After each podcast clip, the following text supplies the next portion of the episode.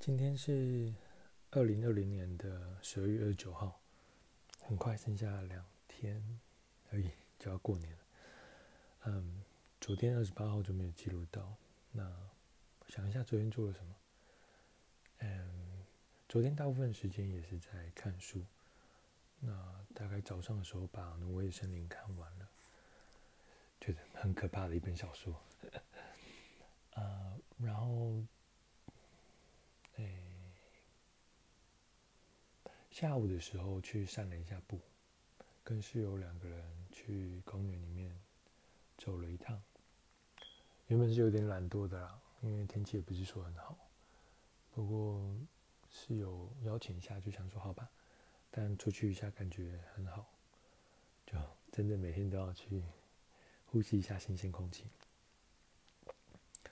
晚上的时候在阅读《小王子》，嗯，是英文版的《小王子》这本书，好久之前就买了，我记得是二零一五年的时候在 Camden Town 的一个二手书店买的。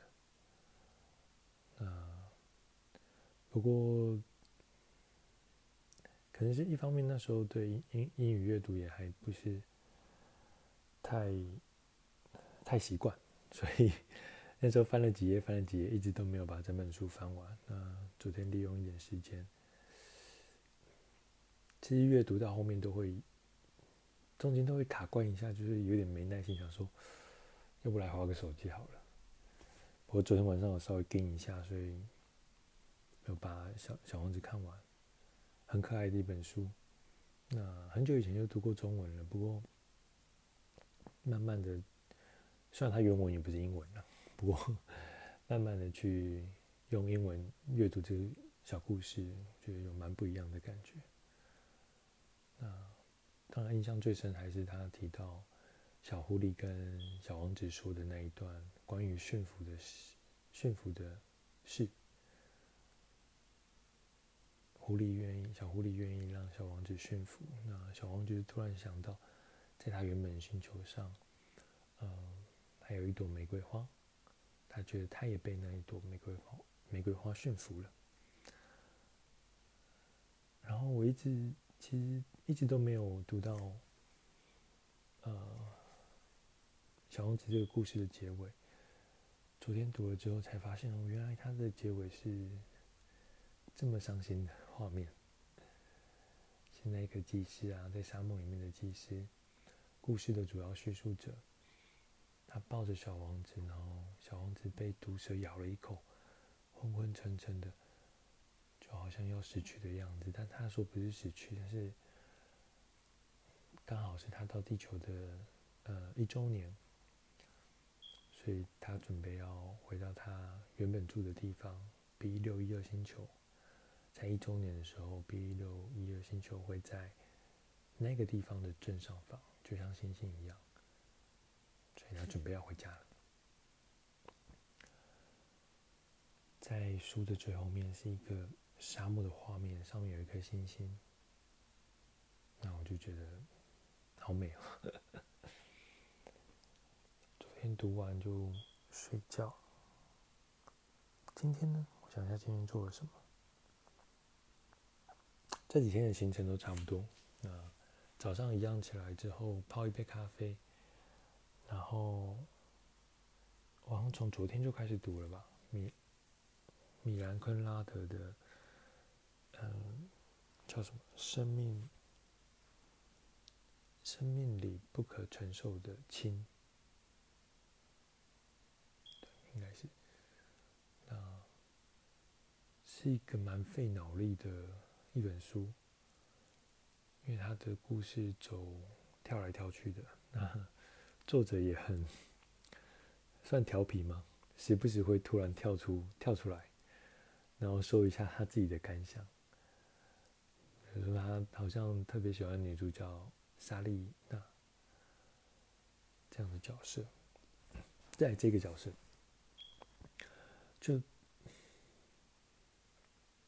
其实，在阅读的时候，很多感想，但是没有当下记录下来，会在后面在想的时候，可能就有一点模糊了。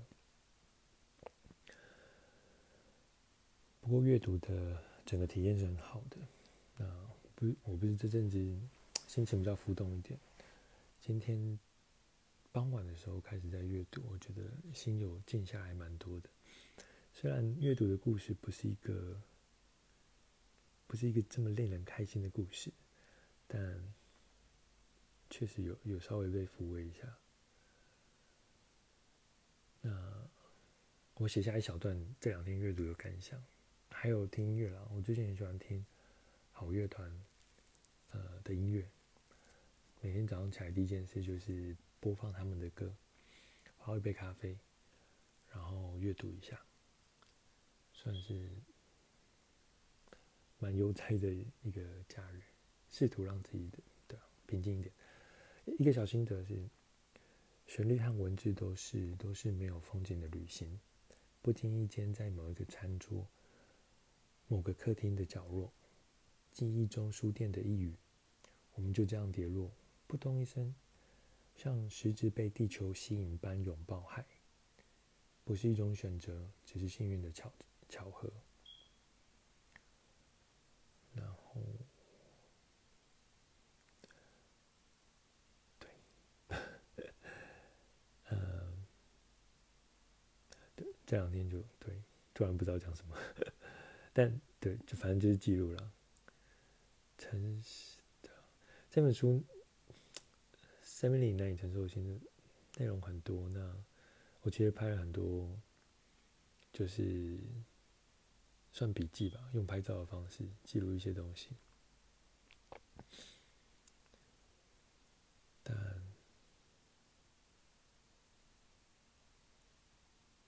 但内容有点杂乱，就整本书就是 东讲西讲的，那有讲到。游行啊，共产，那因为那它的主要背景是在布拉格，捷克。那那时候，嗯，就是苏联，就因为战争，然后苏联算侵占了捷克那那个区区块那个国家。那在那样的背景之下，他用许多不同的角色去去看待这件事情。印象比较嗯，角色不个性比较鲜明的，是一个画家叫萨宾娜。那当然，主角本身是一个外科医师，叫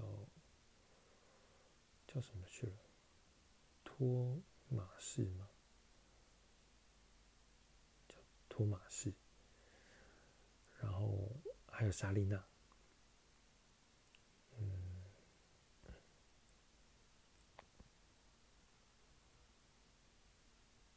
让我翻阅一下笔记，其中有一个呃概念，它叫祭死。祭是妒忌的祭，死是就是大便那个死。它光是祭死这个概念就讲了长长的一串，是还蛮有趣的一个一个概念了。那他说即使这个这件事是。呃，忌忌就忌讳的忌嘛，然后屎就是大便。不，很多时刻我们是因为觉得屎这件大便是污秽的，所以我们尽量避免去提到屎。那他把这件事讲的算非常哲学吧，因为，呃，因为在圣经里面，大家圣经里面是这么说，是人是。上上帝依照上帝的形象所创造出来的，但是人因为有排泄的动作，但排泄被视为是污秽的。上帝会排泄吗？这一刻就变成这个我们日常日日日常的动作就变成一个很大的哲学命题。那所以他用记也不是，那也不是他啦，但是就是那时期的人就是用记事。这个名词去说明，呃，说明一个现象是全然的被接受的。我看一下哦，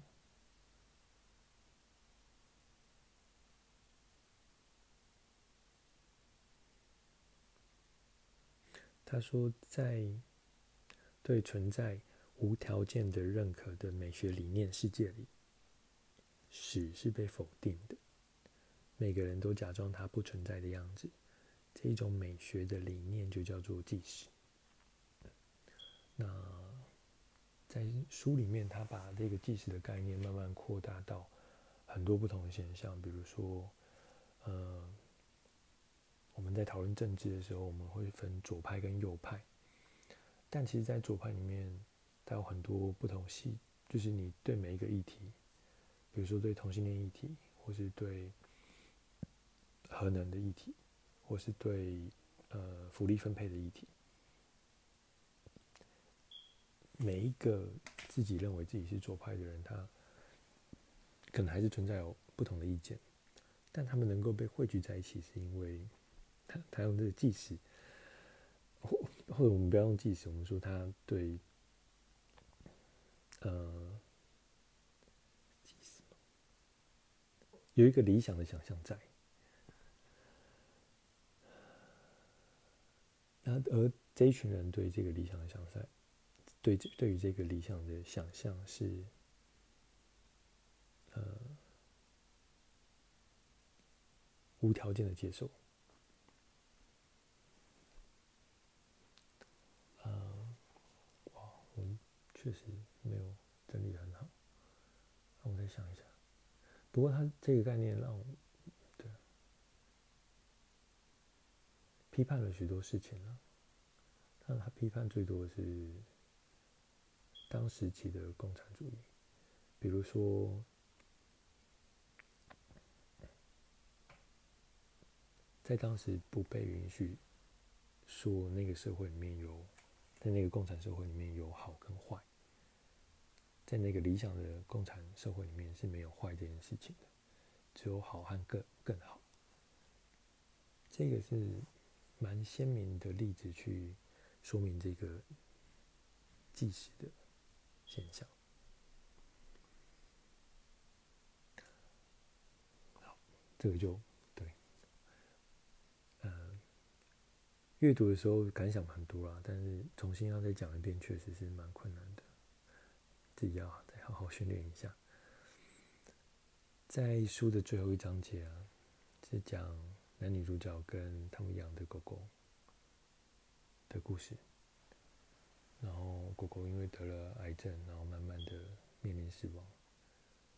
里面其实跟前面几段剧情的关联性不这么大了，可是我很很喜欢最后最后一个章节，因为作者刻画的很很细腻，所以在阅读那个章节的时候一直。想到自己家里的狗狗年纪也大了，啊，身上有肿瘤，就还蛮舍不得的。但是说跟前面没有关联，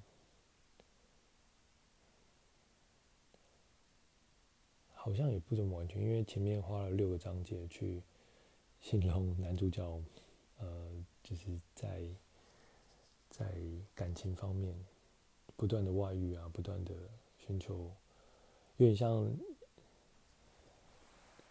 有点像唐恒一样，不断去寻求刺激，在不同的呃，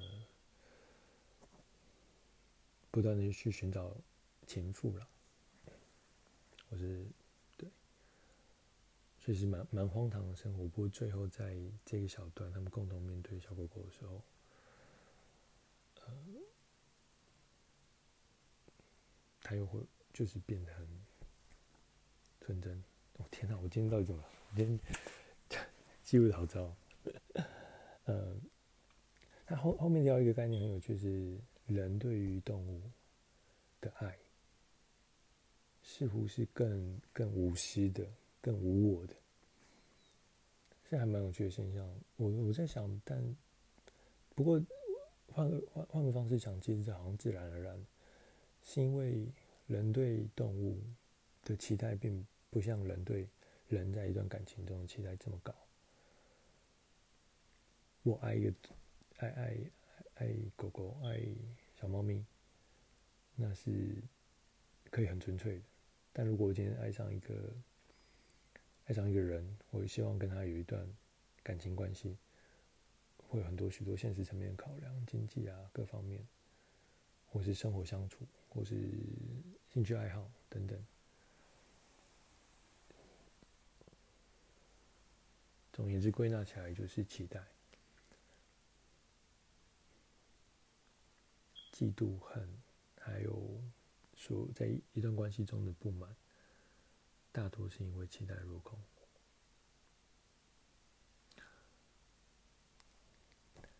OK，那么今天呃，二零二零的十二月二十九号，阅读阅读了一本自己也读得很混乱的书，不过阅读的体验是很好。剩下两天，呃，一样。接下来两天行程应该是，毕竟现在在 lockdown 嘛，应该是继续保持阅读，然后等一月一号之后吧，开始重心要慢慢的再回归到工作上。虽然我休假到一月十号了，不过差不多，收一下心。